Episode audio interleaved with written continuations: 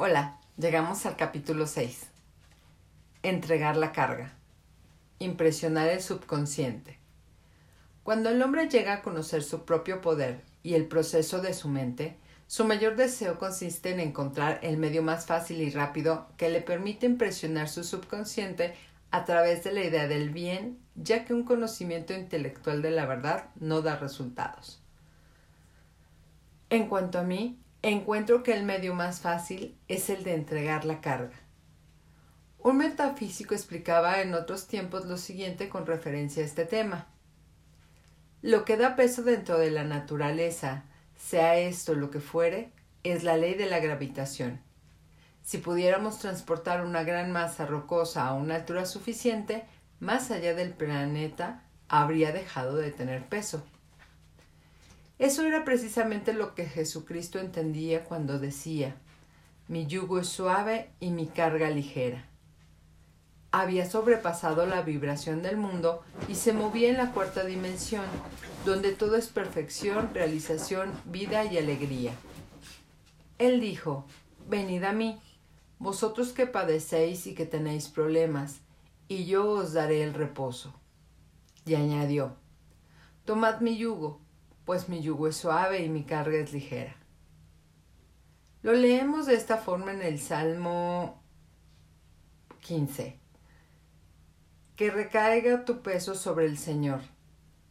Numerosos pasajes de la Biblia proclaman que la batalla es la batalla de Dios, y en modo alguno la del hombre, y que éste deberá mantenerse siempre tranquilo y esperar la liberación del Señor.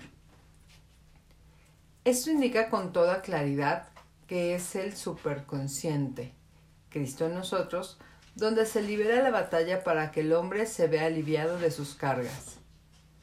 Vemos, pues, que éste viola la ley llevando su carga, pues esa carga no es más que un pensamiento o un estado adverso, y ese pensamiento, ese estado, encuentra sus verdaderas raíces en el subconsciente. Esos ruiditos que escuchamos es mi perro jugando con un cojín. Parece casi imposible dirigir el subconsciente por la conciencia, es decir, por el razonamiento, pues la razón, el intelecto, se ve muy limitado por sus concepciones y está repleta de dudas y miedos. La actitud científica consiste en colocar la carga sobre el superconsciente, Cristo en nosotros, donde se convierte en luz, o bien terminar por desvanecerse para regresar a su nada original. Una persona que tenía una urgente necesidad de dinero hizo esta afirmación. Yo entrego esta carga a Cristo que está en mí y de este modo voy al encuentro de la riqueza. Su carga era un estado de miedo y de pobreza, y aquel que le entrega a Cristo, el superconsciente, inunda el subconsciente de fe y riqueza, y esto tiene como resultado una gran prosperidad. Leemos en las Escrituras, Cristo nos llena de esperanza de la gloria. Pues bien, preste atención a lo siguiente. En alguna ocasión, alguien ofreció un piano a una de mis alumnas. Ella no disponía de ningún lugar adecuado para instalarlo en su pequeño estudio, a menos que tirase el viejo piano que ya poseía. Se sentía totalmente desconcertada ante la situación, ya que por un lado deseaba conservar el viejo piano al que le había tomado cariño, pero por el otro lado no sabía cómo hacerlo. Estaba realmente muy agitada, pues el piano nuevo se lo iban a entregar casi inmediatamente. Entonces repitió para sí misma Yo entrego esta carga a Cristo en mí y habrá un espacio libre. Apenas unos momentos más tarde de decirse esto, un amigo le preguntó por teléfono si querría alquilarle su piano antiguo. Se lo envió apenas poco antes de que llegara a su casa, a la casa de mi alumna, el piano nuevo. En cierta ocasión conocí a una señora que llevaba sobre sí una carga de resentimiento. Esta mujer decía Entrego esta carga de resentimiento a Cristo que está en mí y avanzo llena de amor, placer y felicidad. El todopoderoso superconsciente inundó el subconsciente de amor y a partir de entonces toda su vida se vio completamente transformada por ello. Durante años, este resentimiento la había mantenido en un estado de angustia que la tenía aprisionada el alma, el subconsciente. Estas afirmaciones deben ser repetidas continuamente, durante horas, ya sea silenciosamente o en voz alta, con tranquilidad y determinación. Yo lo comparo con el acto de impresionar una placa fotográfica.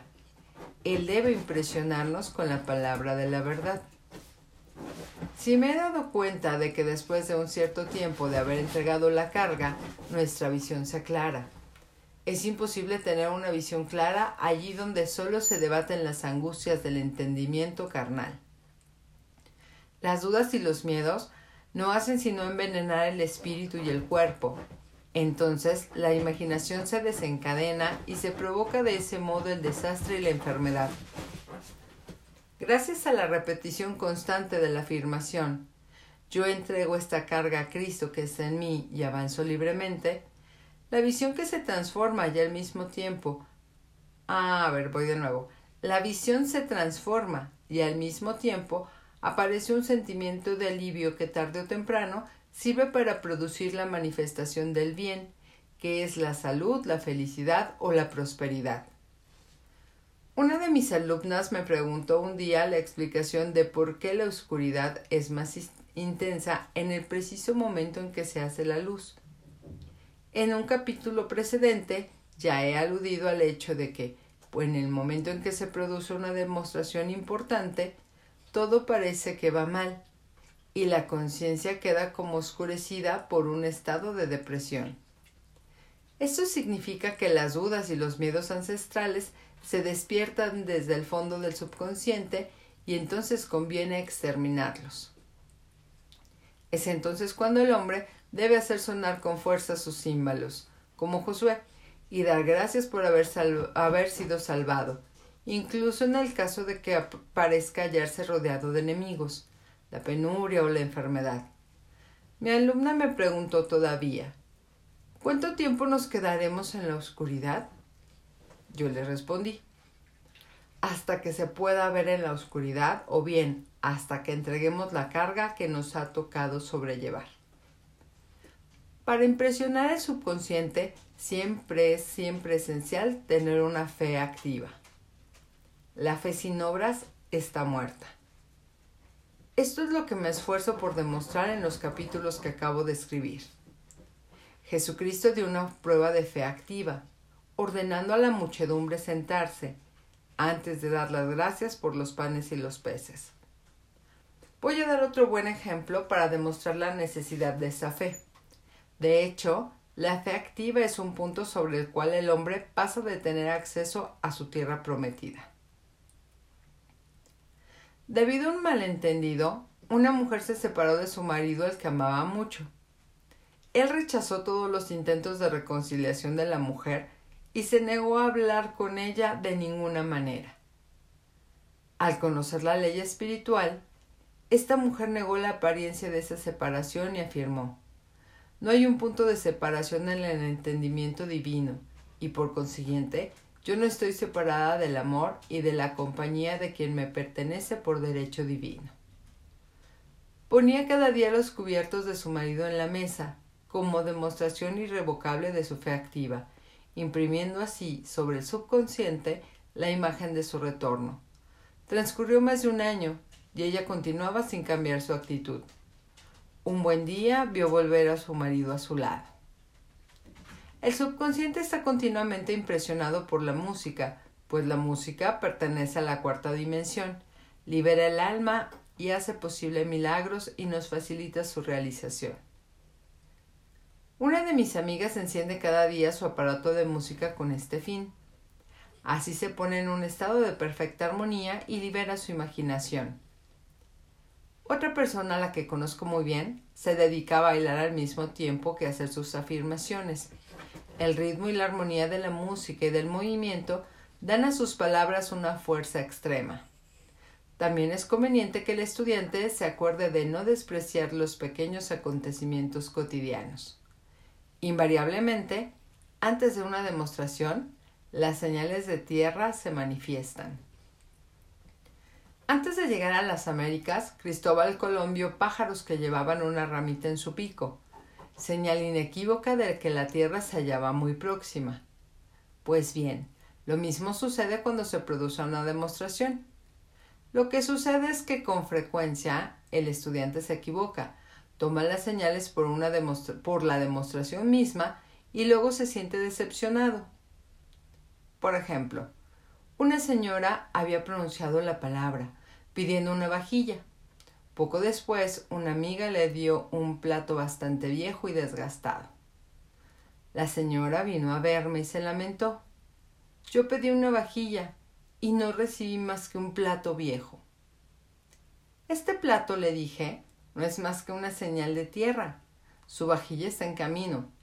Considérelo como la historia de los pájaros y las ramitas de Colón. Y en efecto, poco después esta señora recibió la vajilla deseada. Hacer ver de manera continua impresiona el subconsciente. Si parecemos ricos, si creemos estar llenos de éxito, en el tiempo requerido lo cosecharemos. Con frecuencia, los niños fingen ser. Pues bien, si no se convierte en un niño pequeño, no entrará en el reino de los cielos.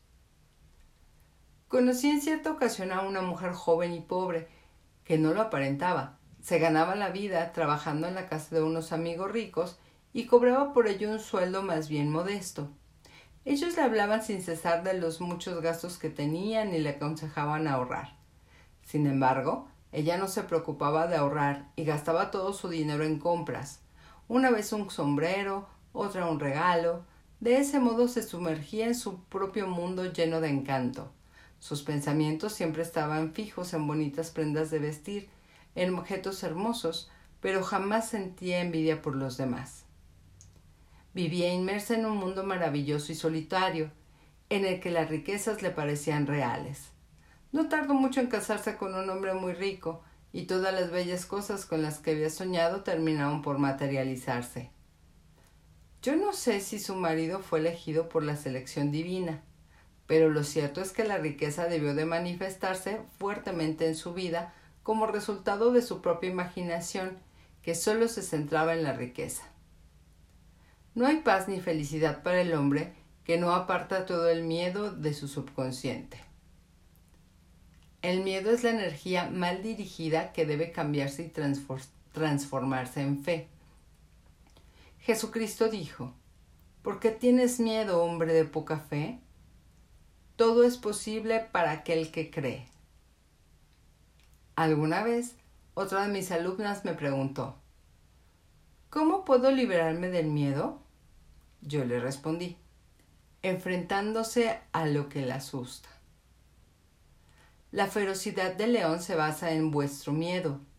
Enfrentémonos al león y desaparecerá.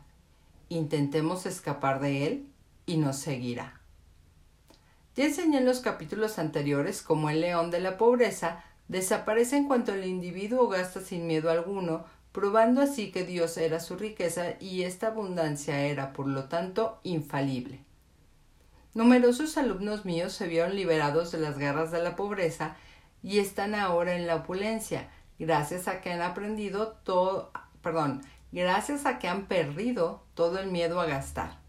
El subconsciente queda muy impresionado por esta verdad de Dios, que es a la vez la, la dádiva y el donante. En consecuencia, si nosotros estamos unidos a Dios, quiere decir que estamos unidos a la dádiva. He aquí una maravillosa afirmación. Doy gracias a Dios, el donante, por Dios, la dádiva. Debido a sus pensamientos de separación y de penuria, el hombre ha estado durante mucho tiempo separado del bien y de sus verdaderos recursos, hasta el punto de que hace falta emplear la dinamita para destruir esas falsas ideas del subconsciente, y la dinamita se presentará bajo la forma de una importante ocasión para vencer. En todos los ejemplos anteriores hemos visto que, el individuo se libera a través de la destrucción del miedo. Aquello que escojas hoy será aquello a lo que servirás, ya sea el miedo o la fe. Quizá vuestro miedo se vea suscitado por la personalidad de otras personas. En este caso no evitéis aquellos que teméis. Id hacia ellos tranquilamente y veréis cómo se convierten en mallas de oro en los eslabones de vuestro bien. O bien desaparecerán armoniosamente de vuestro camino. Quizá teme usted la enfermedad, los microbios. Aprenda a ser insensible a los riesgos de contagio y se sentirá inmunizado. En efecto, no se puede contaminar nada a me a ver, voy de nuevo. En efecto, no se puede contaminar nada a menos que su vibración esté en el mismo plano que los microbios y el miedo. Rebaja al hombre al mismo nivel. Sin embargo, que quede bien entendido que el microbio que transmite la enfermedad es producido por el, por el entendimiento mortal, pues todo pensamiento toma forma de algo, los microbios no existen en el superconsciente, el entendimiento divino. Estos son productos de la vana imaginación del hombre. En un abrir y cerrar de ojos surgirá la liberación del hombre y entonces se dará cuenta de que el, de que el mal se ve privado de sus poderes. El mundo material se desvanecerá en su cuarta dimensión y el mundo de las maravillas aparecerá a continuación. Y yo vi un nuevo cielo y una nueva tierra, y no habrá más muerte ni tristeza, ni lágrimas ni dolores, pues las cosas viejas pasarán. Hasta que llegamos con nuestro capítulo de hoy. Bye.